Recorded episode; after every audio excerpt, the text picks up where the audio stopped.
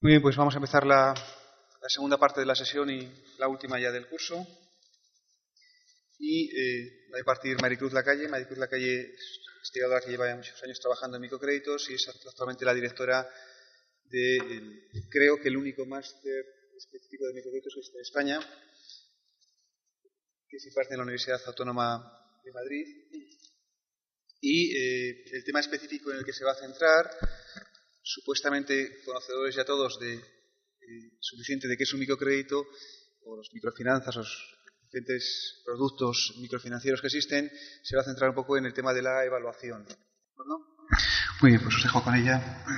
Muy bien, muchísimas gracias Luis, muchísimas gracias a la Universidad de Valladolid por la invitación de participar en este curso. Y bueno, ya estamos en los finales, eh, quedamos muy poquitos, supongo que los que quedamos son las personas que están realmente interesadas en saber si esto funciona o no funciona. Y esa es un poco la pregunta que yo traigo hoy, es decir, eh, ¿esto funciona, sí o no? El impacto de los microcréditos. Y bueno, les voy a enseñar a continuación un poco los puntos que vamos a ir viendo. Eh, antes de nada, comentar una cosa. Eh, nosotros, yo con el grupo, este, soy profesora en la Universidad Autónoma, pero llevo como aproximadamente 10 años trabajando con unos compañeros en el foro Nanticlum de microfinanzas eh, realizando mesas de trabajo, conferencias, eh, cuadernos monográficos, que ahora dentro de un momento les voy a enseñar. Y la verdad es que, bueno, desde el principio siempre hemos estado ahí intentando plantearnos, bueno, cómo funcionan las microfinanzas y si realmente funcionan. así que desde el principio nuestra idea era intentar acercarnos al terreno, ver experiencias, coger datos para hacer estudios eh, e intentar dar respuestas a todo esto. Y es dificilísimo. Todo esto es dificilísimo. Yo espero que en azul no se nos haya ido, porque sería súper interesante escuchase algunas cosas y a lo mejor incluso luego preguntarle algunas cosas, pero es dificilísimo encontrar datos. Nasul nos ha presentado un montón de cosas ahí sobre el impacto, eh, pero lo que yo vengo a presentar es si eso se puede demostrar de alguna forma, científicamente. Porque podemos decir, decir y decir, pero lo único que importa en definitiva es datos, poder demostrar que las cosas sí funcionan.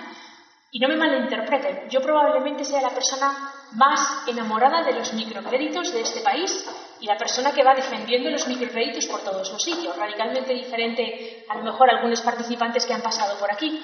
Eh, yo apuesto por las microfinanzas, estoy absolutamente convencida de la utilidad y ahora les voy a poner unos cuantos ejemplos, vamos a ver también unas cuantas fotos, les voy a intentar contar algunas de las experiencias que he vivido, pero eso son experiencias mías y sinceramente cuando yo hablo con mis alumnos en el máster de microfinanzas, bueno, pues tú puedes tener una determinada experiencia, pero ¿es eso generalizable?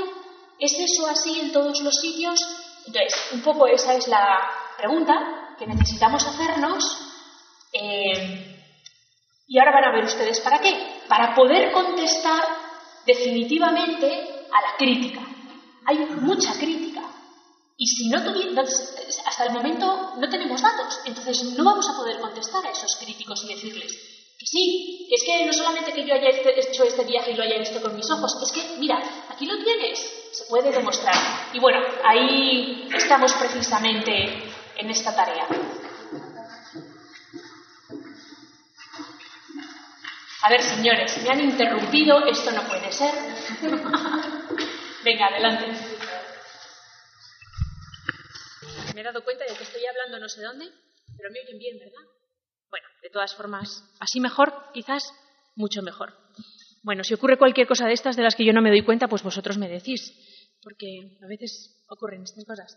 Bueno, pues venga, empezamos. ¿Cuáles son los puntos que voy a intentar tratar a continuación?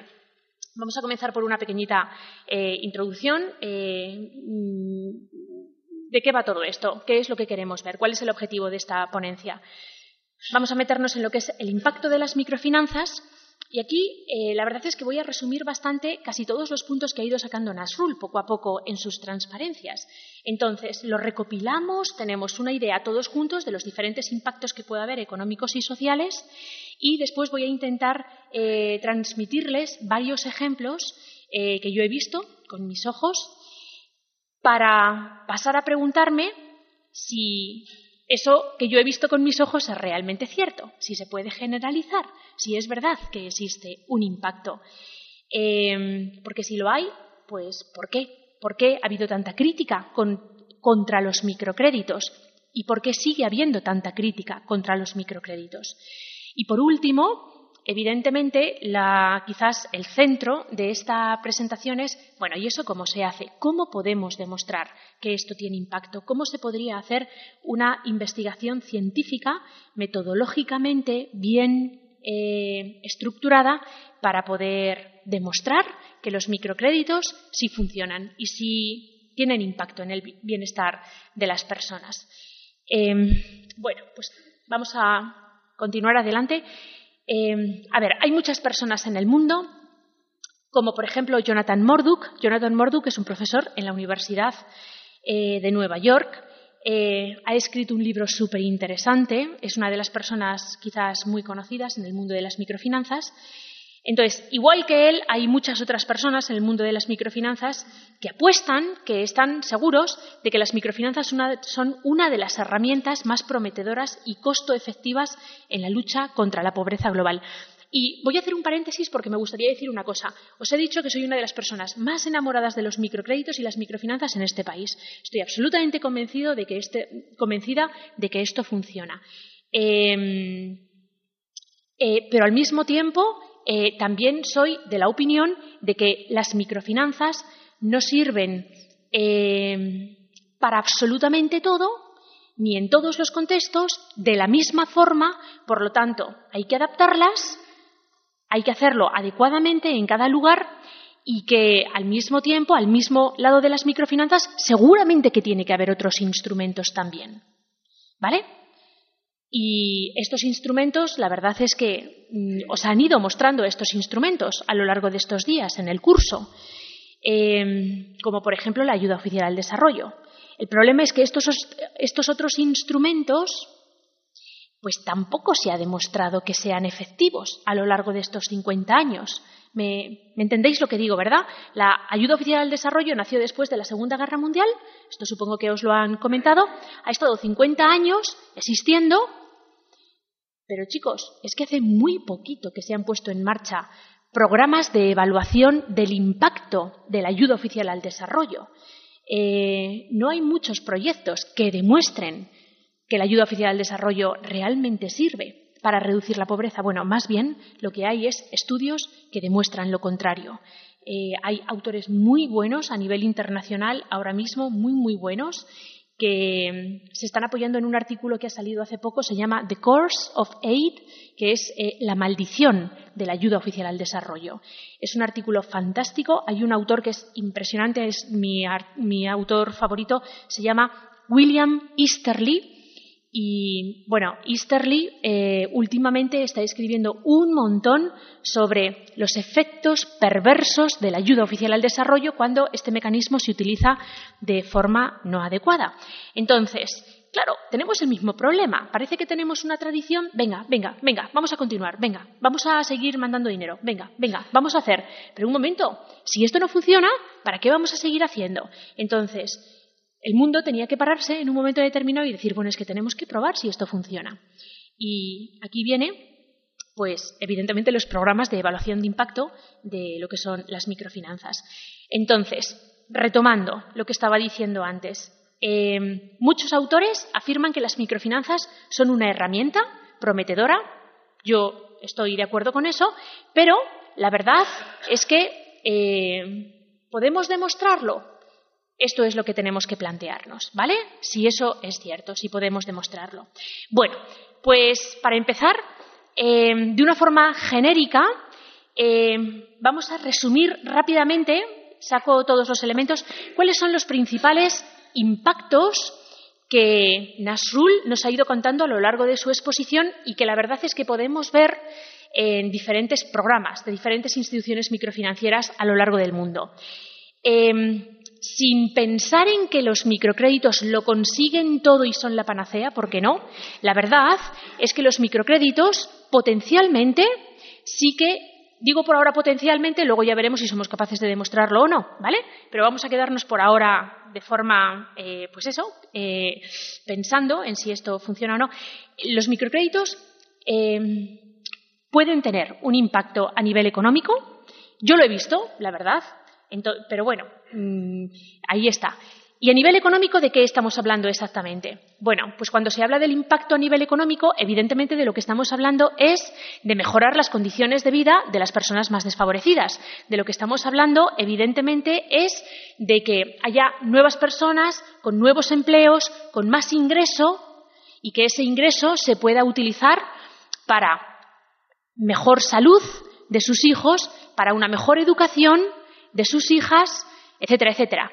Si, como decía Nasrul antes, en el Banco Gramín los field workers cada semana tienen contacto con 40 millones de personas a las que les están concediendo microcréditos, em, si esas personas han puesto en marcha eh, sus pequeños negocios, si esas personas están devolviendo los microcréditos, si esas personas están siendo capaces de ahorrar un poquitito, si esas personas eh, están cumpliendo las 16 decisiones, esto significa que eh, esos negocios están saliendo adelante, que esos negocios están ayudando a esas mujeres, a esas 400.000 phone ladies para tener su, pequeño negocio y que eso está generando un ingreso y que eso les está permitiendo a ellas eh, enviar a los niños al cole, dar mejor educación, etcétera, etcétera. Entonces, ya solamente el hecho de poner 400.000 microempresas en un país, alguna contribución tiene que tener al Producto Interior Bruto. Em, si hay 5 millones de personas con una microempresa, alguna contribución tiene que tener al Producto Interior Bruto. ¿vale? Por lo tanto, generación de ingresos y crecimiento económico. Lógicamente, a largo plazo y con tiempo, evidentemente, porque estamos hablando de créditos muy pequeños. Pero hay un elemento absolutamente fundamental que no se nos puede pasar de vista porque aquí lo más fácil es pensar, vale, ok, incremento de ingreso y, por lo tanto, incremento del PIB. No, cuidado.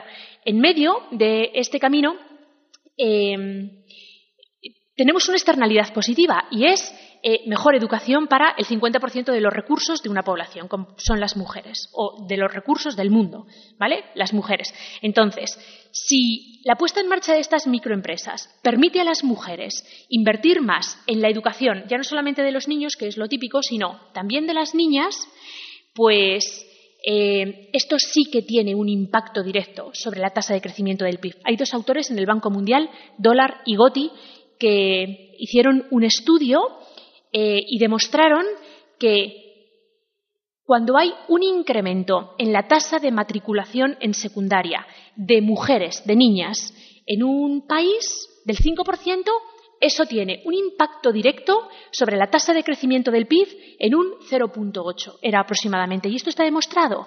Entonces, bueno, es un elemento muy importante a tener en cuenta. Así que potencialmente, si tenemos 400.000 phone ladies, pues esto tiene que impactar de alguna forma en, en el PIB. Sería lo lógico a pensar.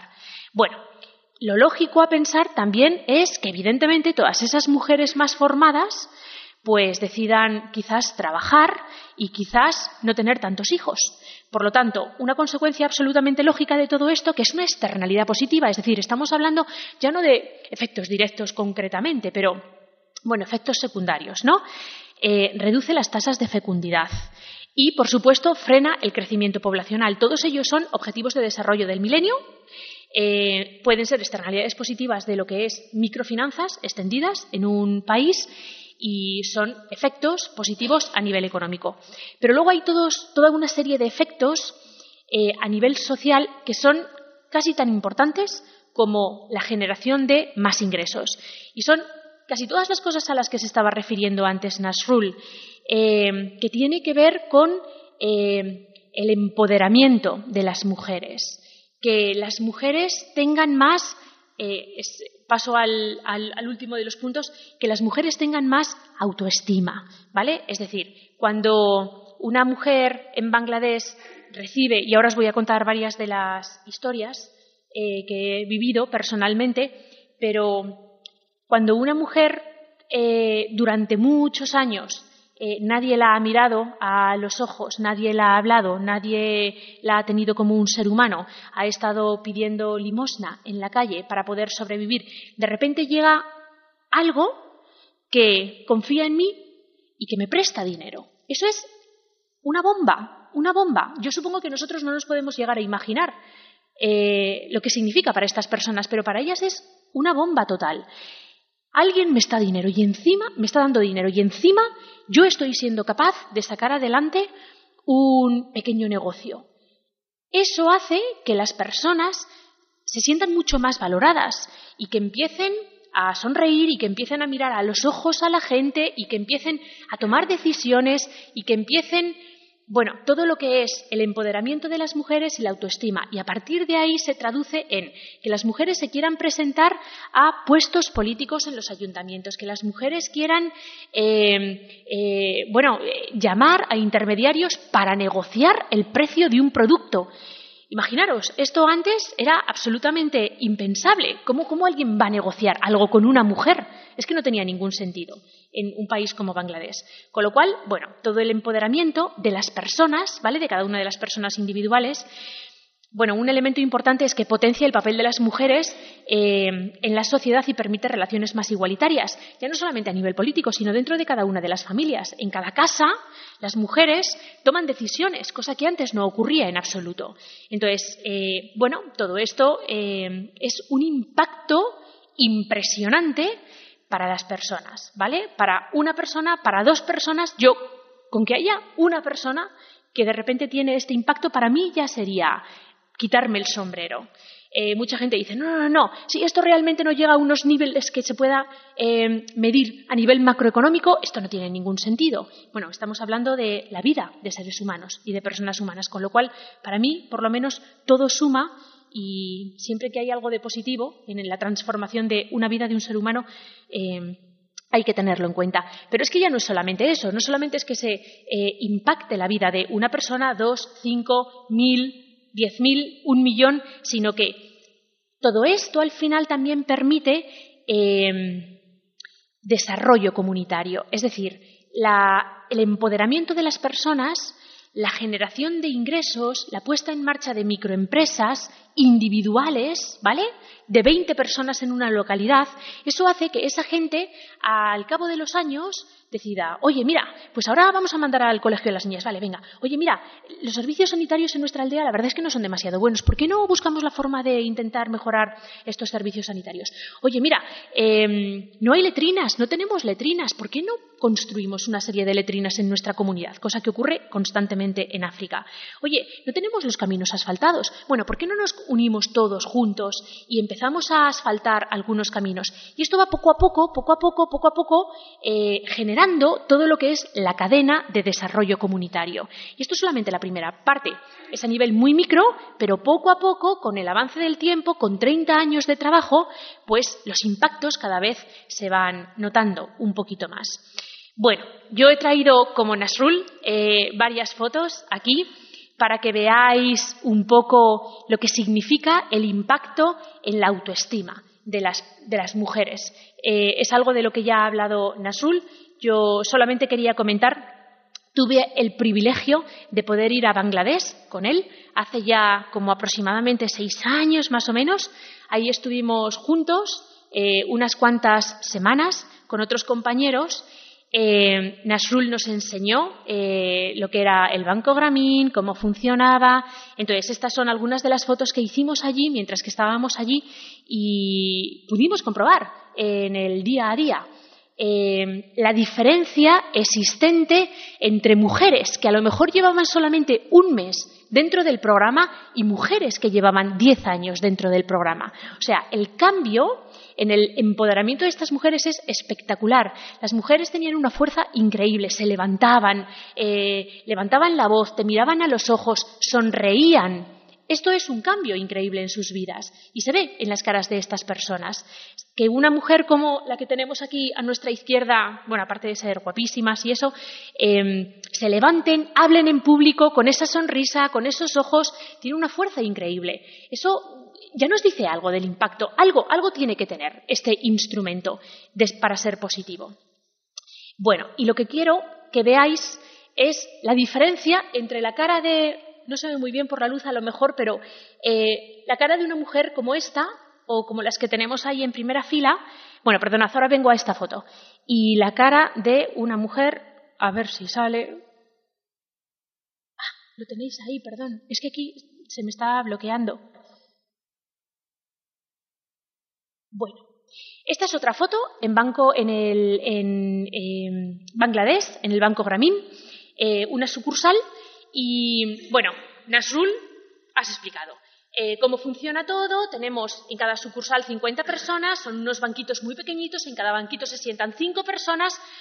Yo no cabría con cinco más en esos banquitos chiquititos. Entonces, estas mujeres son 50 en cada una de las sucursales, ¿vale? Y, bueno, una de las cosas que hace el Banco Grameen es dirigirse a eh, vagabundas, personas que son realmente los más, más, más pobres de toda la sociedad, ¿vale? Es un programa especial dentro del Banco Grameen. Y, bueno, pues yo creo que se ve bastante bien la diferencia en las caras de varias de estas mujeres, las que están en este grupo al principio, y las mujeres de la foto anterior, ¿vale? Eh, y me voy a me voy a em, eh, concretar específicamente en la mujer que tiene el sari rojo, ¿vale? Que está ahí completamente a la izquierda, y voy a leeros una historia. Y ya de paso, eh, voy a comentaros que todo lo que estamos viendo está escrito, ¿vale? En dos cuadernos monográficos que he traído para que los veáis y que los vamos a colgar. Vamos a colgar el link concretamente dentro de la página web donde tenéis colgados todos los materiales para que pinchéis y está, está todo absolutamente, es gratis, os lo podéis bajar. Eh, todo está dentro de la página web de Nanti Klum. En el foro de microfinanzas tenemos 13 cuadernos monográficos publicados, eh, pero concretamente yo me voy a referir a dos de ellos. Uno de ellos es el número 8, que es el que hicimos después del viaje con Nasrul, donde escribimos toda nuestra experiencia, con lo cual, bueno, si queréis ver un poquito más y profundizar también en todo lo que os ha he estado explicando Nasrul. Y entonces, en la última parte, concretamente, os digo, en la página 84, pues uno de los últimos días fuimos con Nasrul, ¿te acuerdas? Y conseguimos hacer una entrevista a esta mujer que os la presento, se llama Asma, ¿vale? Eh, tenemos la entrevista grabada, Nasrul nos ayudó con la traducción y os voy a leer la historia de Asma que está en la página 84 para que vosotros podáis volver en algún momento y volver a leerlo. Em, Asma es ciega y por eso tiene, bueno, los ojos así y esa mirada. Comenzó a mendigar hace seis años. Desde entonces, esta mujer solo ha comido arroz una vez al día, motivo por el cual su, su vista está profundamente deteriorada. Hace año y medio ingresó en el programa de mendigos del Banco Gramín, porque buscaba una fuente extra de ingresos, además de reconocimiento social.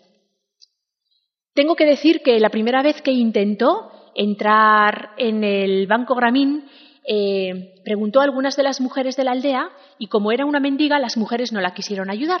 Y entonces ella fue, habló con un field worker del Banco Gramín y el objetivo del Banco Gramín es realmente alcanzar a los más pobres. Y entonces uno de los trabajadores del Banco Gramín ayudó, es decir, obligó a uno de los grupos a incluir a esta mujer dentro de ese grupo, ¿vale? De cinco. Em, bueno, Asma recibió un crédito de 500 tacas, que son 8,6 dólares, con el cual se compró una pequeña cabra, que costó 400 tacas. O sea, de 500 se gastó 400 en una pequeña cabra. Y con el resto adquirió pan para venderlo de puerta a puerta. Gracias a la venta del pan, Asma puede hacer frente a las cuotas semanales del préstamo. No obstante, todavía sus ingresos no son suficientes y por ello Asma sigue mendigando. Seguía mendigando en aquel momento, esto es hace varios años. Las pocas monedas que obtenía de la mendicidad las destinaba a la compra de arroz para poder comer.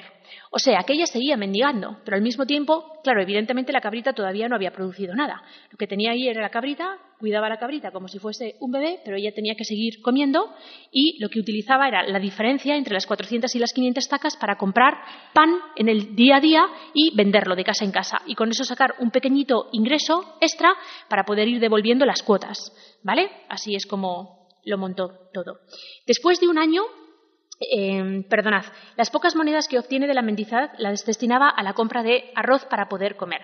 Después de un año, devolvió íntegramente el préstamo y solicitó otro de mil tacas, 16,8 dólares, para la compra de otra cabra y para la compra de paredes de uralita que necesitaba para la construcción de su casa. Al principio vivía en una casa que no tenía techo, entonces necesitaba, bueno, un techo y unas paredes de uralita para no mojarse cuando llovía. En, esos momentos, cuando le hicimos la entrevista hace varios años, la cabra estaba preñada y Asma la cuidaba como si fuera su bebé. Los planes de Asma eran vender dos cabritos cuando estos naciesen y con ese dinero devolver íntegramente el crédito para poder solicitar uno nuevo de mayor cuantía.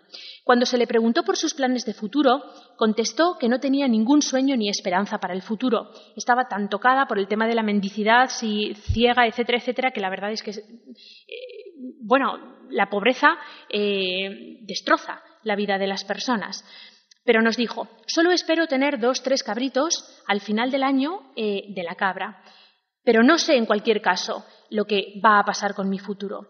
Asma quería dejar de mendigar para cuando naciesen los cabritos. Bueno, eh, cuando nosotros le preguntamos cuáles eran sus sueños, porque ella pudo devolver el primer microcrédito, conseguir uno nuevo eh, y lo que estaba esperando era que naciesen los cabritos para venderlos y de esa forma pedir un nuevo microcrédito mayor aún y su sueño era tener una vaca en algún momento en el futuro que ya podía producir leche todos los días, vender la leche y de esa forma tener una fuente regular de ingresos, etcétera, etcétera. Es un poquito como el cuento de la lechera, pero la realidad es que funciona con millones y millones de personas y no solamente en Bangladesh, sino en otros lugares del mundo. Os decía, cuando al final de la entrevista nosotros le preguntamos, bueno, ¿y qué es eh, lo, lo que más ha cambiado tu vida? ¿Cuál ha sido el mayor impacto en la vida? Ella nos dijo que para ella una de las cosas, bueno, por supuesto, mm, bueno, tener su cabrito, tener alguna esperanza, pero lo más importante era poder sentarse en las reuniones semanales con las otras mujeres. O sea, ahora las otras mujeres la aceptaban como una igual y tenía personas con las que hablar y tenía personas con las que sentarse y tenía un cierto capital social que a lo mejor para nosotros, claro, lo llevamos en la piel, ¿verdad? Pero cuando no lo tienes, cuando estás absolutamente solo en el mundo y no tienes a quién acudir, pues esas cosas son absolutamente fundamentales. Entonces, para ella era como lo más importante de todo. Tenía alguien con quien hablar, fijaros. Eso, bueno, a nosotros nos impactó muchísimo porque es algo que nunca te habrías planteado. Yo, en mis estudios, nunca me habría planteado medir el que una persona ahora tenga alguien con quien hablar. Pero claro, puede ser tan importante como tener para comer dos veces. Para ella era así de importante. Bueno, voy a volver a la foto anterior, sobre todo porque, bueno, la otra foto que quería enseñaros es una foto de una mujer en Kenia y más o menos es la misma experiencia. Hay eh, una institución en eh, Kenia eh, que se llama Yamibora que funciona muy bien, muy, muy bien. Yo he visitado ese país y esa institución y la verdad es que es absolutamente impresionante el impacto en la vida de las personas en diferentes lugares en el mundo. En América Latina, bueno, voy a seguir adelante por aquí porque no sale la otra. Eh, entonces, bueno, son algunos elementos de experiencias personales que ahí se van sumando. Bueno, este es uno de los estudios que nosotros hicimos ya hace bastantes años.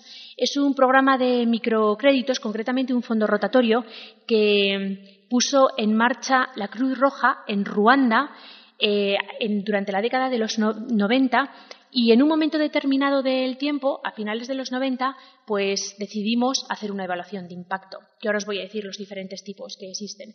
Entonces, nosotros pasamos eh, un cuestionario a dos grupos de personas, personas que habían recibido un microcrédito, que evidentemente es los prestatarios, ¿vale? Todos los que han recibido microcrédito, y también pasamos el mismo cuestionario a personas grupo control que no habían recibido microcrédito. Y lo que intentábamos era ver si existía alguna diferencia entre unos y otros. Y un poco estos son los resultados que nosotros obtuvimos. Les preguntamos evidentemente por lo típico, es decir, un microcrédito, ¿en qué te puede ayudar? En ¿Tener a todos los hijos en el cole? Venga, vamos a preguntarlo. ¿En tener todos los gastos escolares cubiertos? Venga, vamos a preguntarlo. ¿En tener al menos un hijo matriculado en secundaria? Vamos a preguntarlo. Y muchas otras cosas también preguntamos. Y bueno, aquí más o menos tenéis eh, las diferencias que había entre un grupo y otro. Em, por, ejemplo, eh, entre los prestatarios, bueno, el porcentaje de hijos escolarizados era del 67% y en el grupo control del 44%.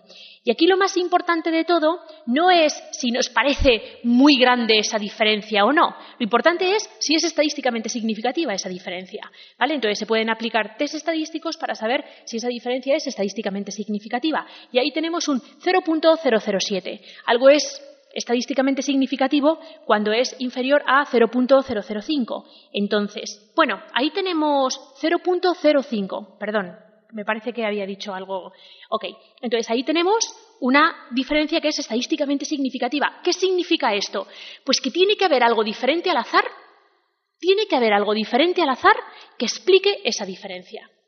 Entonces, bueno, aquí ya entramos en un campo un poco diferente, que es quizás un poco más científico, porque bueno, a lo mejor los microcréditos realmente sí que tienen un impacto. Lo que pasa es que, a ver, estamos diciendo que tiene que haber algo diferente al azar que explique esa diferencia, pero cuidado, un momento, luego nos metemos un poco más en profundidad, es que podría haber algo aparte del microcrédito que explique esa diferencia. ¿Vale? Y aquí es donde tenemos el gran problema. Bueno, pero por ahora vamos a ir siguiendo poco a poco, vamos construyendo todo esto. Em, bueno, ahí tenéis los datos. Eh, entre los prestatarios, pues teníamos todos los gastos escolares pagados el 46,7% y, sin embargo, los que no habían recibido un microcrédito, solamente el 20% de las familias. Eh, al menos un hijo matriculado en secundaria, el 26% y, sin embargo, el 13%. Eh, porcentaje de familias que consumían carne al menos una vez al mes. Bueno, el 96,7% entre los prestatarios y, sin embargo, solamente un 36,7% entre los que no habían recibido un microcrédito. Y bueno, ahí vemos una serie de eh, resultados que son, bueno, bastante interesantes y que de alguna forma apuntan a que quizás eh, las microfinanzas pueden tener un impacto, ¿vale? En todas estas áreas, en las personas que reciben las microfinanzas. Bueno, pues si esto es así, si los microcréditos sí tienen impacto, ¿por qué siguen existiendo críticas a las microfinanzas? Esto es quizás lo que necesitamos plantearnos. ¿Por qué siguen existiendo críticas a las microfinanzas? Críticas a las microfinanzas han existido desde siempre. Mirad, desde que comienza el movimiento de las microfinanzas siempre ha habido un montón de personas críticas con este nuevo instrumento de financiación para el desarrollo. ¿Por qué? Porque se trata de un instrumento radicalmente diferente a nivel ideológico y a nivel filosófico con respecto a todos los instrumentos que existían antes. Todos los instrumentos que han existido durante 50 años han sido programas asistenciales de alivio transitorio de la pobreza y entre esos está la ayuda oficial al desarrollo. Si yo me tengo que posicionar en algún sitio, me posiciono con el que me parece mi héroe, que es Easterly, y desde luego, si tengo que estar más a favor de ayuda oficial al desarrollo, sí, no, yo creo que realmente tiene unos efectos perversos y súper negativos. Y nunca se ha demostrado que, reduzca la pobreza, no ha demostrado los efectos positivos. Por ese motivo, en un momento determinado de la historia, nace este nuevo instrumento de financiación para el desarrollo radicalmente diferente de la ODE. La ODE tenía una serie de problemas y lo que las microfinanzas vienen a hacer es intentar eh, luchar contra todo eso. Es decir, dejar de eh, seguir teniendo un instrumento que dependa de las donaciones internacionales. Em, porque eh, eso es lo que tiene detrás la OED. Venga, cada año hay que mandar dinero, cada año hay que mandar dinero, cada año. Entonces, lo que se proponía era hacer un instrumento autosostenible. Pero claro, para que sea autosostenible, evidentemente aquí, bueno, había que comprar unos tipos de interés bastante elevados, que en principio parece muy negativo. Em, bueno, no me da tiempo meterme en todo eso, evidentemente, pero desde luego no es negativo. Em, porque no son altos esos tipos de interés y porque por lo menos permiten que la gente tenga acceso al capital, cosa que no podrían tener de otra forma. Entonces es mejor tener acceso a un 25, 30, 50% de tipo de interés, que en esos países no es demasiado porque todo es relativo y la inflación está al 20% y los costes operativos son muy altos, etcétera, etcétera, y es que la alternativa es morirte de hambre o depender del típico usurero que te cobra el 200%. ¿Vale? Entonces, todo es absolutamente relativo. El tema es que siempre ha habido críticos de esto. Y, por ejemplo, os voy a leer, bueno, ahí tenéis varias eh, de las personas muy, muy críticas. Bueno, eh, por ejemplo, Buckley dice, los microcréditos no son un verdadero instrumento de financiación para el desarrollo. Eh, alguien como Freire cuestionan, no sé si os suenan estos nombres, pero desde luego son personas bastante conocidas dentro del mundo y tal, y personas muy, muy, muy críticas. Cuestionan si el crecimiento de los microcréditos podrá realmente resolver el problema del subdesarrollo o reducir la pobreza. Tengo por aquí una cita de alguien que conocisteis hace unos días, Carlos Gómez Gil, en el 2006 insistió, en que el endeudamiento masivo de la población más pobre no puede presentarse como la solución a los problemas de la pobreza y el subdesarrollo del mundo.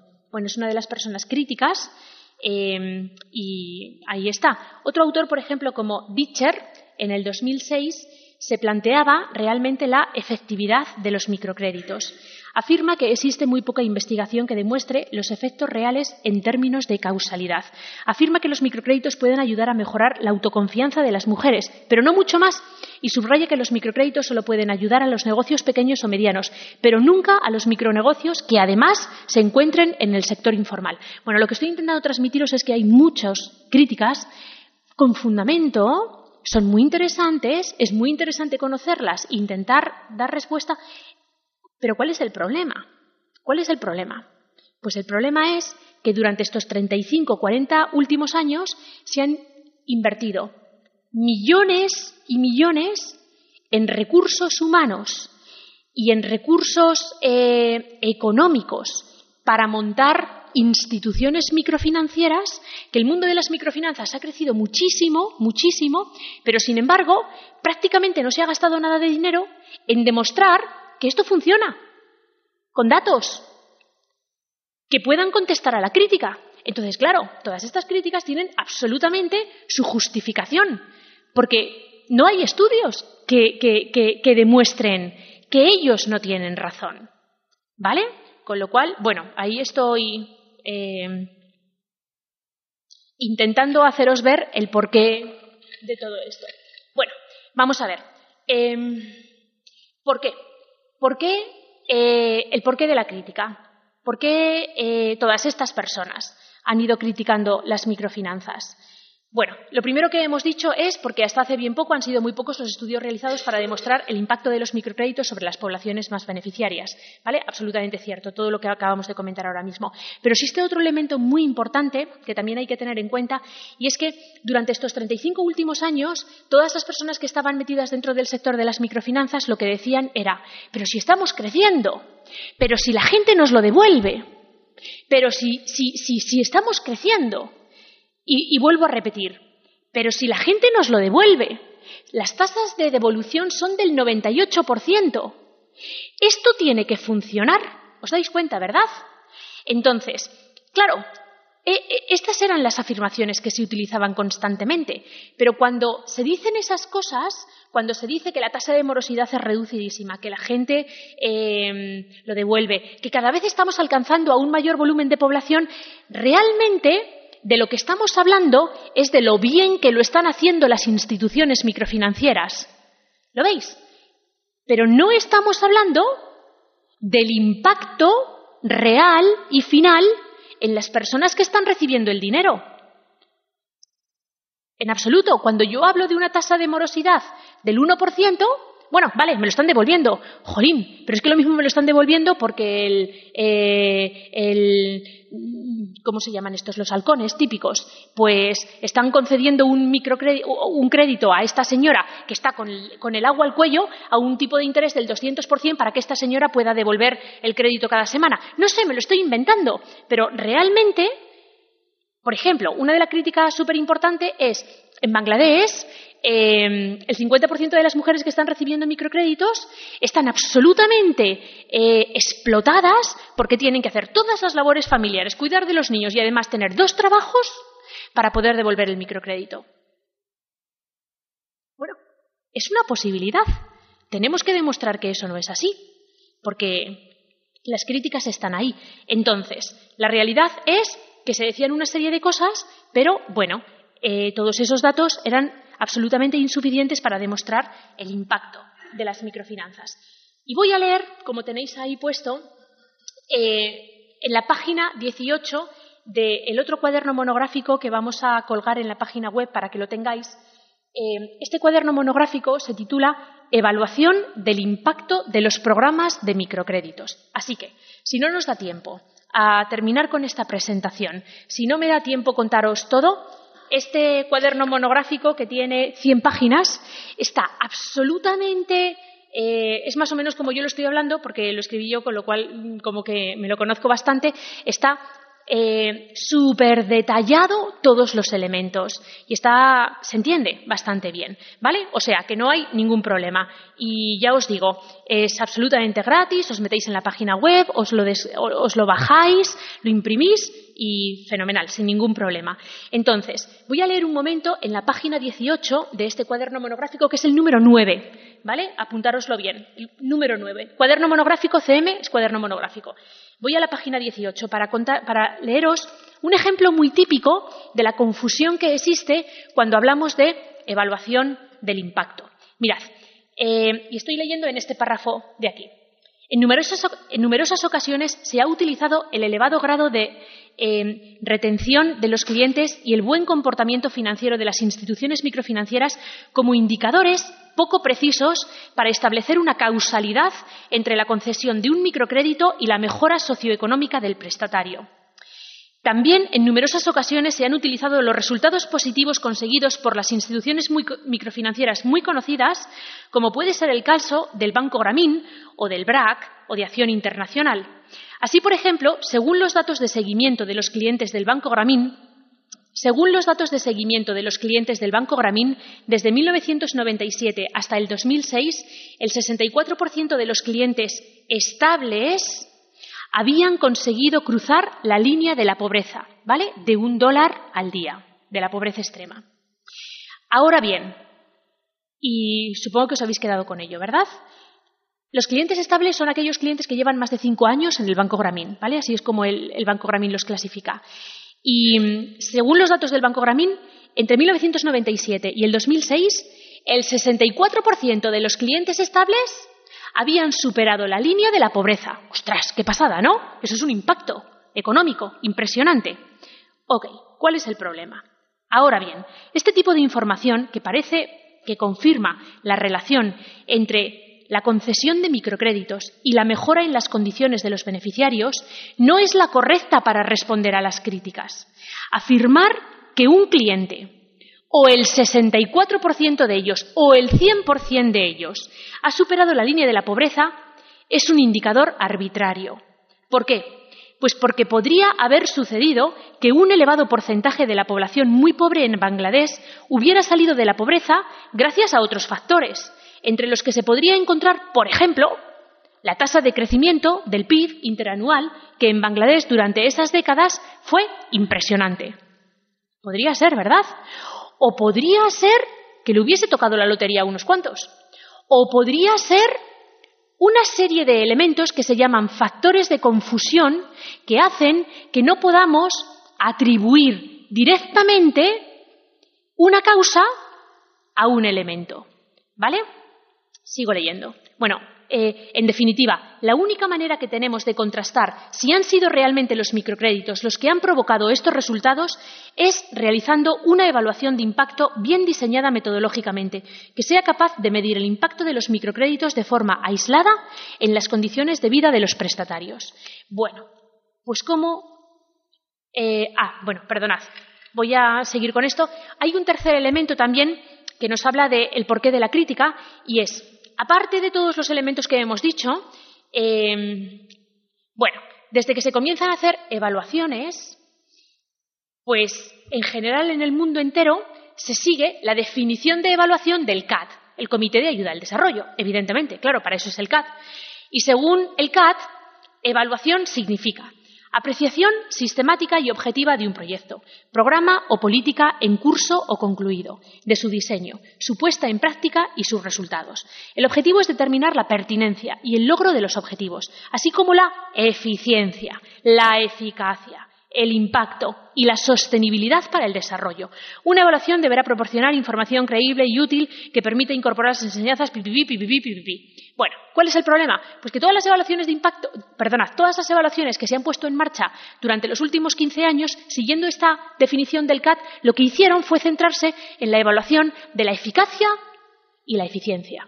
Y si vosotros os miráis cualquier programa de cooperación para el desarrollo. De la Agencia Española de Cooperación Internacional, por ejemplo, uno de los elementos más importantes que la ECI mira es la visibilidad, por ejemplo, la visibilidad. Que la carretera o el puente me lo construyan en el sitio donde se va a ver. ¿Quién? Los ricos que vayan a Bangladesh, los, españoles que vayan a Bangladesh. ¿Y dónde van a ir los españoles que vayan a Bangladesh? Pues supongo que a las ciudades. ¿Y necesitamos el puente o la carretera en las ciudades? Pues no, no, no, no, no. Precisamente la pobreza está donde está la gente invisible. Es una característica total de la pobreza, la invisibilidad. Em, bueno, ¿cuál es el tema? Que se han hecho cosas, pero lo que se ha hecho ha sido evaluaciones de eficacia, eficiencia, eh, pertinencia, visibilidad, pero nada prácticamente nada de impacto. ¿Vale? Y evidentemente, si el objetivo final de los microcréditos es reducir la pobreza extrema en el mundo, lo que hay que medir fundamentalmente es el impacto, el resultado en la vida de los beneficiarios. Si realmente los beneficiarios están saliendo de la pobreza por el microcrédito, ¿vale? Por las microfinanzas. Ok, pues ¿Qué es esto de una evaluación de impacto? ¿Qué significa evaluación de impacto? Y todo lo podéis leer en este cuaderno monográfico, ¿vale? Pero mirad, fundamentalmente, em, una evaluación de impacto va a ser un programa de estudio, ¿vale? O sea, es un proyecto de investigación, de alguna forma. Un programa de estudio que consiste básicamente en demostrar que la participación por parte de una persona o varias personas en un programa de microcréditos, ya lo estoy aplicando concretamente a microcrédito, ¿vale? O sea, estaríamos hablando de evaluación de impacto de un programa de microcréditos. Es un programa de estudio que consiste básicamente en demostrar que la participación de una persona en algo, en un programa de microcréditos, provoca un cambio, provoca una transformación, provoca un resultado en esa persona. ¿Vale? O sea, tenemos X y tenemos Y. Y lo que estamos intentando estudiar es si X provoca Y, no si Y provoca X, por ejemplo, que aquí hay un gran problema. ¿Vale? Si X provoca Y. Entonces tenemos una exposición y una respuesta. La exposición en este caso es la participación de una persona en un programa. O sea, la recepción de un microcrédito. Y la respuesta, si la hay, tiene que ser un cambio que no tiene por qué ser económico, puede ser social, un cambio en esa persona. ¿Vale? Esto es como que a mí me duele la cabeza y voy y me tomo una aspirina. El tratamiento, la exposición, es tomarme la aspirina. ¿Y la aspirina me quita el dolor de cabeza? Ostras, pues sí, me lo ha quitado. Uy, pero es que no me he dado cuenta que me he echado una siesta. Me tomé la aspirina y me eché la siesta dos horas. ¿Qué ha sido? ¿La aspirina o la siesta la que me ha quitado el dolor de cabeza? ¿Veis? Este es el problema que tenemos. Y en ciencias sociales es un gran problema, porque hay muchísimos factores de confusión que se mezclan con la cultura, con un montón de elementos que son muy difíciles de aislar, ¿vale? Muy, muy difíciles de aislar. Ok. Bueno, eh, hay una definición que es la típicamente aceptada dentro de este mundo, que está escrita ya hace muchísimos años, de Rossi y Freeman, y viene a decir que eh, Evaluación de impacto. Evaluación de impacto lo que significa es establecer que existe impacto, esencialmente significa demostrar que el, programa provoca los cambios observados. Es decir, que los cambios tienen más probabilidad de ocurrir con la participación en el programa que sin ella. Esto no implica que los cambios se produzcan siempre que un individuo participa en el programa, pero sí aumenta la probabilidad que dichos cambios aparezcan. A ver, ¿por qué estamos diciendo todo esto? Y voy a volver atrás, si os parece. Estamos diciendo que la evaluación de impacto es demostrar que esto está provocando esto. Pero la gran dificultad aquí, ¿vale? El gran problema que tenemos es precisamente demostrar que es esto lo que provoca esto y no otras cosas que puede haber por ahí en medio, ¿vale? Entonces, la única forma que tenemos para demostrar que esto provoca esto y que no son otras cosas, como echarme la siesta, es acudir al, a lo que se llama contrafactual, ¿vale? Es decir, ¿qué es lo que hubiese ocurrido en el caso de que no me hubiese tomado la aspirina, ni me hubiese, o perdonad, ¿qué es lo que hubiese ocurrido en el caso de que, pues eso, te tomas la aspirina y no te echas la siesta? ¿Qué es lo que hubiese ocurrido con esa persona que participa en el eh, que ahora está participando en el programa de microcréditos si no hubiese participado en el programa de microcréditos? Si eh, pudiésemos ver de alguna forma qué es lo que habría ocurrido con esas personas que están participando, ¿vale? Y les está ocurriendo algo. Pero nosotros nos estamos planteando el contrafactual. ¿Qué es lo que hubiese ocurrido con esas personas si no hubiesen participado? ¿Me seguís, verdad? Ok. Pues ahora, fijaros, tenemos dos elementos aquí muy importantes. Tenemos a las personas que están participando y les están ocurriendo unas cosas. Y lo quiero comparar porque yo me estoy planteando el contrafactual. Lo quiero comparar con qué hubiese ocurrido si no hubiese participado.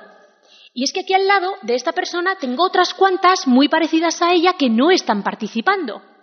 Así que podríamos plantearnos la posibilidad de comparar lo que les está pasando a estas personas con lo que les pasa a otras que no están participando.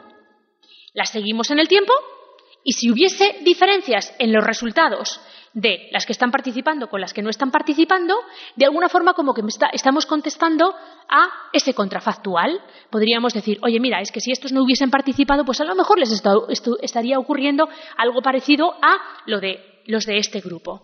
¿Vale? Bueno, em, ya sabemos lo que es evaluación de impacto, sabemos la gran importancia que tiene el contrafactual y establecerlo adecuadamente. Em, ahora bien, antes de meterme un poquitito más en profundidad sobre cómo se puede hacer metodológicamente bien esa evaluación de impacto y, llevar a cabo el contrafactual, etcétera, etcétera. ¿Por qué es importante hacer una evaluación de impacto? ¿Vale? ¿Por qué? Porque, bueno, tiene mucho que ver con algunas de las cosas que han ido saliendo, con lo cual voy muy rápido. Em, y si os parece, eh, voy a empezar por la tercera, que ya se ha comentado, justificar el dinero que se está utilizando. ¿Vale? Y dar respuesta a las críticas. Eh, para mí, que estoy en la universidad, esto de dar respuesta a las críticas, la verdad es que es muy importante. A lo mejor para vosotros no demasiado. Pero si en este mundo se están gastando eh, mil millones de dólares en microfinanzas y este instrumento es una patata, pues quizás mejor, cuanto antes, de decir y publicar que es una patata y que se utilice el dinero en otra cosa. Eso sería lo, lo lógico. No pasarnos otros 50 años, como ha ocurrido con la ODE, y estar dándonos cabezazos contra la pared 50 años más. ¿Mm? Entonces, esto sería un elemento muy importante. Voy al primero de ellos. Bueno, hay un elemento fundamental que es conocer cuál es el impacto de los microcréditos y sobre quién recae realmente. Claro, porque el hecho de que las instituciones microfinancieras digan que tienen una tasa de morosidad del 1%, eso me dice lo bien que lo hacen las instituciones, pero no me dice realmente em, ¿Qué, ¿Qué, impacto están teniendo los beneficiarios finales? Entonces, si queremos saber realmente qué les está ocurriendo a los beneficiarios finales, pues tendremos que hacer una evaluación de impacto. Y ya no solamente eso, sino saber a qué beneficiarios se está alcanzando. Y esto es absolutamente fundamental. Solamente a través de una evaluación de impacto podemos saber si estamos alcanzando realmente la base de la pirámide. Nasrul nos decía que sí, yo lo he visto en algunos sitios, pero en otros sitios he visto que los microcréditos se conceden a gente con bastantes capacidades y con una línea de crédito en España, por ejemplo, y con posibilidades de sacar recursos de otros sitios y con negocios ya montados, o sea, con mucho potencial, no a la base de la pirámide. Y bueno, hay un segundo elemento que está puesto ahí, cómo satisfacer mejor las necesidades de los clientes. Claro, solamente si haces una evaluación de tu proyecto, puedes darte cuenta de que estás haciendo bien y que estás haciendo mal. Estoy haciendo mal esto. Ostras, y los productos que realmente necesitarían estos clientes míos son este, este y este, y no estos en los que yo me estoy obcecando. Entonces, con el objetivo de que las instituciones microfinancieras mejoren, pues evidentemente hay que hacer este tipo de evaluaciones, ¿vale? Para poder mejorar y progresar. Bueno, entonces, ¿cómo se hace una evaluación de impacto? Y yo os voy a presentar el óptimo al cual nadie ha llegado, no creo que se pueda llegar. Lo más, más, más, más top es Harvard, evidentemente, ¿verdad? Nosotros la verdad es que no nos podemos comparar con Harvard.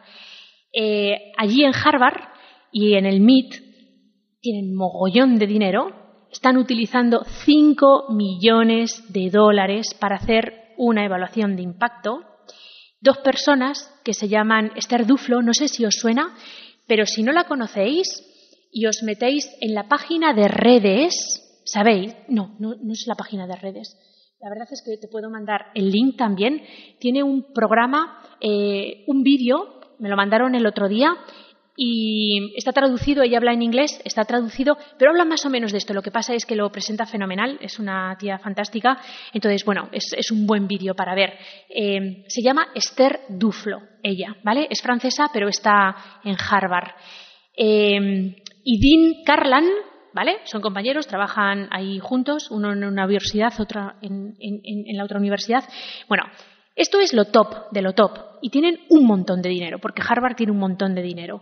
Y están intentando llevar a cabo una evaluación de las mejorcitas, que ahora os voy a presentar, pero ni siquiera todavía lo han conseguido. Con esto lo que quiero deciros es que esto es muy difícil, muy, muy difícil. En primer lugar, porque tiene problemas éticos, y ahora os vais a dar cuenta, ¿vale? De los problemas éticos. Con lo cual hay otros profesores muy importantes en microfinanzas por ahí, de Ohio State University, ¿vale? Claudio González Vega, un profesor que nos traemos al máster todos los años, que está escribiendo un artículo contra estos dos, contra Esther Duflo y Dean Carlan, para decirles que no deben de seguir adelante intentando hacer evaluaciones de este tipo porque es no es ético, no es ético en absoluto. Esto no se debería hacer. Y además es que no es costo efectivo en absoluto. A ver cómo termina la película. En cualquier caso, la realidad es que a nivel teórico, eh, una evaluación de impacto, para que realmente se pueda demostrar la causalidad, que esto provoca esto, y que me he quitado todos los factores de confusión y todos los posibles sesgos de la investigación de en medio, la única posibilidad es hacer un buen diseño, ¿vale? Ahora os voy a decir cómo. Y eso tiene que tener tres etapas, la etapa conceptual, la etapa metodológica y una etapa analítica. En la etapa conceptual hay una serie de elementos, pi, Lo que pasa es que esto lo voy a pasar muy rápido porque quiero terminar también antes para que si tenéis cualquier pregunta, ¿vale? Entonces, lo podéis mirar, ¿vale? Las diferentes etapas, pero esto tiene también que ver mucho con la investigación científica. Entonces, nosotros sabemos que para escribir un artículo, primero tenemos que hacer una revisión bibliográfica, tenemos que leer a todo el mundo que está escribiendo sobre esto, tenemos que ver qué cosas se han escrito y si lo que yo voy a escribir ahora tiene algún sentido, porque si ya está escrito, ¿para qué lo voy a escribir? ¿Vale? Entonces, siempre hay que buscar una justificación a que lo que yo voy a escribir, mira, que tiene su interés porque nadie se le había ocurrido esta idea. ¿Vale? Entonces, revisión bibliográfica, cómo está el tema, qué cosas se han dicho, y esto es la base para que el siguiente que venga siga adelante. Establecer un marco teórico, absolutamente fundamental. No sé si os habéis percatado, pero dentro de todo el mundo de las microfinanzas hay un marco teórico que viene a decir, un programa de microcréditos tiene un impacto sobre una persona eh, y al conceder ese microcrédito, esta persona ahora puede hacer algo, por ejemplo, poner en marcha una microempresa y con eso se van a generar unos resultados. O sea, hay toda una cadena de efectos que es el que constituye ese marco teórico. ¿Vale? Eh, bueno, evidentemente en, esta investigación, en este estudio, tendría que haber un objetivo, tendría que haber una hipótesis de trabajo y tiene que haber unos indicadores. Y esto es importante y ahora me voy a detener un poquito más en ello. ¿Vale? Claro, un microcrédito puede tener un montón de efectos diferentes y yo no puedo ser tan osado como intentar medirlo todo. Entonces, tienes que centrarte. ¿Qué es lo que quieres medir?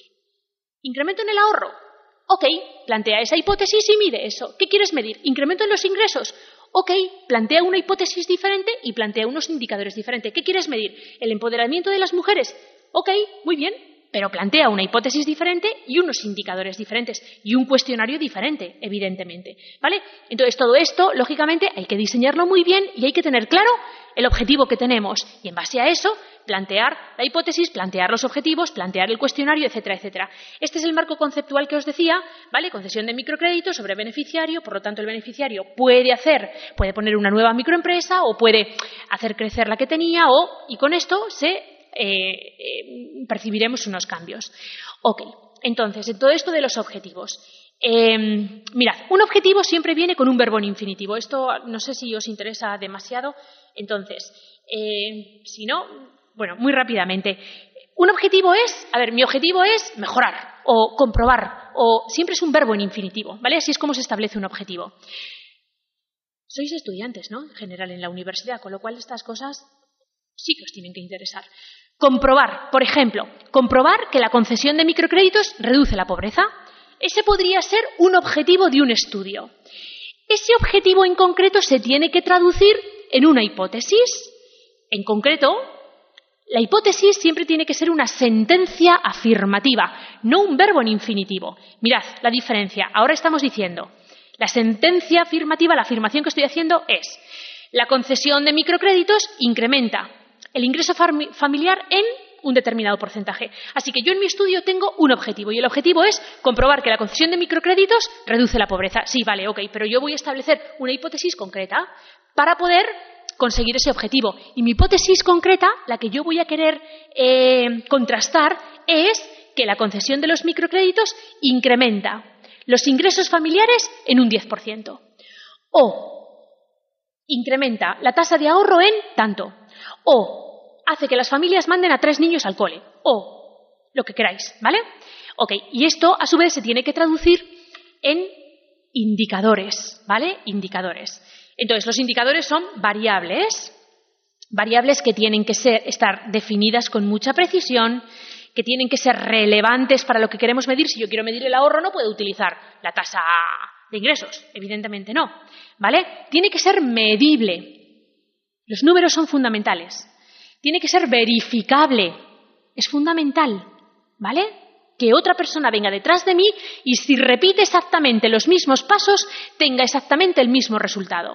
Eso es fundamental. Y tiene que ser costo efectiva. Y aquí tenemos un problema importante. Por ejemplo, una variable podría ser número de veces que la familia eh, ha comprado carne durante, el último mes. Claro, yo lo que quiero, eh, mi objetivo es reducción de pobreza. Y una forma de medir que se reduce la pobreza y que aumentan los ingresos es que la familia puede comprar carne. Es un posible indicador, ¿verdad? Podría haber utilizado otros, pero este es un posible indicador. Bueno, pues estos son los, em, los diferentes eh, impactos económicos y sociales que mostramos antes, con lo cual lo puedo pasar perfectamente, ¿vale? Y mirad, simplemente deciros que los objetivos, los indicadores, las hipótesis se pueden establecer a diferentes niveles.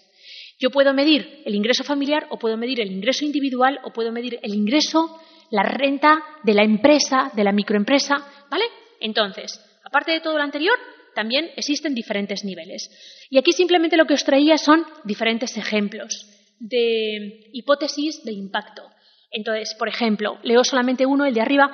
Em, es un ejemplo, ¿vale? De una hipótesis de impacto de un programa de microcréditos. La participación en un programa de microcréditos permite, y me centro a nivel individual, por ejemplo, aumentar los ingresos o los ahorros o cualquiera de las otras cosas que tenemos ahí, que están escritas, ¿vale? Que están escritas y que podéis leer perfectamente.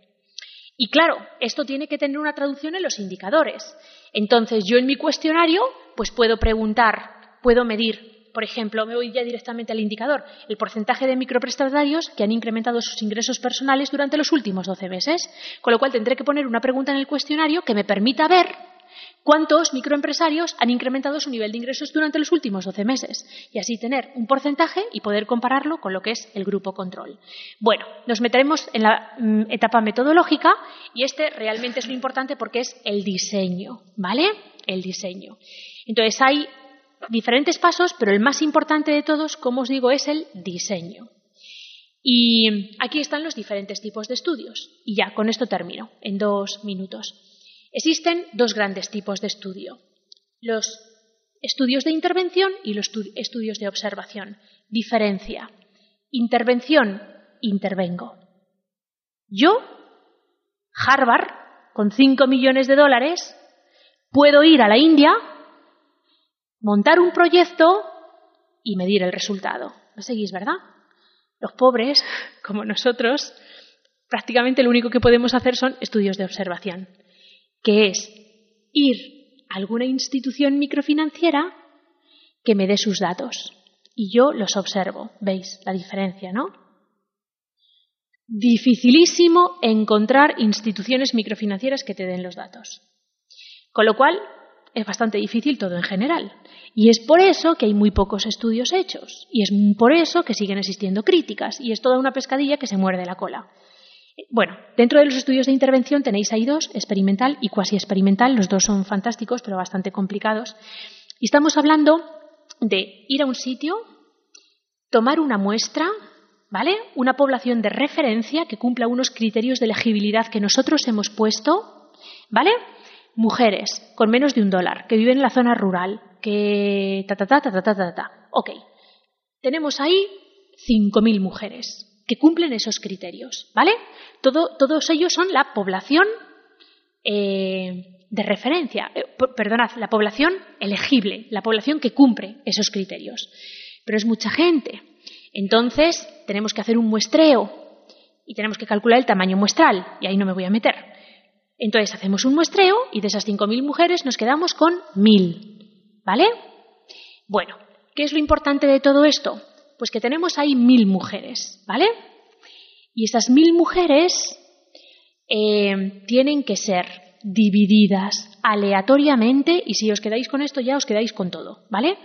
Estas mil mujeres tienen que ser divididas aleatoriamente en dos grupos, en el grupo de intervención y en el grupo control. Fijaros, hemos elegido entre toda una población a mujeres que cumplían unos requisitos, así que todas ellas son más o menos iguales. Y hemos hecho un muestreo. Nos hemos quedado con unas cuantas, mil, ¿vale? Mil que son bastante igualitas entre ellas. Y además de esas mil, nosotros vamos y hablamos con las mil y le decimos, mira, existe la posibilidad de entrar en un programa. Pero la verdad es que ni tú vas a saber si vas a entrar en el programa, ni nosotros vamos a saber si tú vas a entrar en el programa. Nosotros tenemos un listado aquí en el ordenador con los nombres de mil personas. Y hay un programa que de forma aleatoria divide a esas mil personas en dos grupos. Así que tú puedes o participar o no participar. ¿Quieres participar? Esto es un protocolo de actuación. Todos aquellos que digan sí, quiero participar, eh, firman el protocolo y participan en el estudio. Esto es como los típicos estudios clínicos de los médicos, porque todo esto proviene de la medicina, evidentemente. Em, entonces, imaginaros que las mil personas quieren participar, ¿vale? Se les divide aleatoriamente. Tenemos un grupo y tenemos otro grupo. A uno se le da el microcrédito y a otro no. Se les mide, se les hace un cuestionario y se les mide todas las variables de base, ¿vale? Al principio de todo. Perdona. Bueno, se les mide al principio de todo y después se les concede el microcrédito a estas que están aquí y a estas no, se les sigue y al año se les vuelve a hacer el mismo cuestionario para ver exactamente cuál ha sido la diferencia, o sea, cuál ha sido el progreso de estas mujeres y cuál ha sido el progreso de estas mujeres. Y después se ve la diferencia entre estos dos grupos. Bueno, dado que ha habido al principio una división aleatoria de las mil mujeres en estos dos grupos, 500 y 500, la intervención aleatoria, y esto es lo importante de la aleatoriedad, ¿vale? Esa intervención aleatoria, el hecho de que la propia institución que va a dar las microfinanzas no sepa a qué 500 le va a dar sí y a qué 500 no, hace que los grupos sean homogéneos. Y esto es lo más importante, ¿vale? La intervención aleatoria hace que los grupos sean homogéneos, porque la aleatoriedad ha dividido indistintamente a todas las mujeres en un grupo y en otro. Así que no hay diferencia en los grupos. Ya no es que estas mujeres van a ir bien porque ha crecido el Producto Interior Bruto. Ya no es que estas mujeres van a ir bien porque son más listas que estas y por lo tanto estas han ido peor. No, no, no, no, no. Es que están divididas aleatoriamente. ¿Veis? Ya no existe ningún posible factor de confusión Entre los dos grupos, por lo tanto, si al final del año, al recibir estas mujeres el crédito, mejoran y estas no, se puede concluir que son las microfinanzas las que tienen ese efecto. Bueno, esto es muy difícil, cuesta muchísimo dinero, con lo cual hay segundos óptimos, como el estudio cuasi experimental, que es muy parecido, ¿vale? Bueno, luego por otro lado ya están los de observación y evidentemente esto es ir tú al sitio, por ejemplo, a Kenia, hablar con una institución que te den los datos. Pero claro, fijaros, ya te están dando los datos. Entonces tú llegas en un momento determinado y lo que tienes que hacer es coger a 500 mujeres que ya han recibido un microcrédito y que te están dando los datos y, después buscar 500 mujeres de esa misma aldea, de esas mismas características, de esa misma educación, de esa misma eh, nivel social, de ese mismo que no han recibido el microcrédito. Y entonces intentas, intentas hacer dos grupos muy, muy, muy similares. Uno que recibió el microcrédito, otro que no lo está recibiendo, y le sigues en el tiempo. Pero aquí no hay esa intervención aleatorizada desde el principio, con lo cual hay más problemas en la investigación. Bueno, eh, la gran mayoría de los estudios que se han hecho son limitados, porque ya os he dicho que el fantástico fantástico no se ha conseguido hacer nunca. Uy, me voy a quedar aquí. Pero bueno, hay una serie de cosas que ya se están haciendo, ¿vale? Que están ahí. Eh, bueno, en este cuaderno monográfico hay muchísima bibliografía, muchísima bibliografía actualizada de todas las evaluaciones de impacto que se han hecho. Em, no está dicha la última palabra, pero desde luego, en general, la gran mayoría de los estudios son positivos. Son positivos. Las microfinanzas sí son un instrumento útil para muchas cosas diferentes. Eh, para los aspectos económicos que dijimos y también para los aspectos sociales. Aunque no hayamos sido capaces de demostrarlo científicamente con una metodología fantástica, todos los estudios apuntan a que los microcréditos son una herramienta muy estratégica y a tener en cuenta. Bueno, pues nada, yo dejo unos diez minutos para que me preguntéis lo que sea y así me callo y descanso.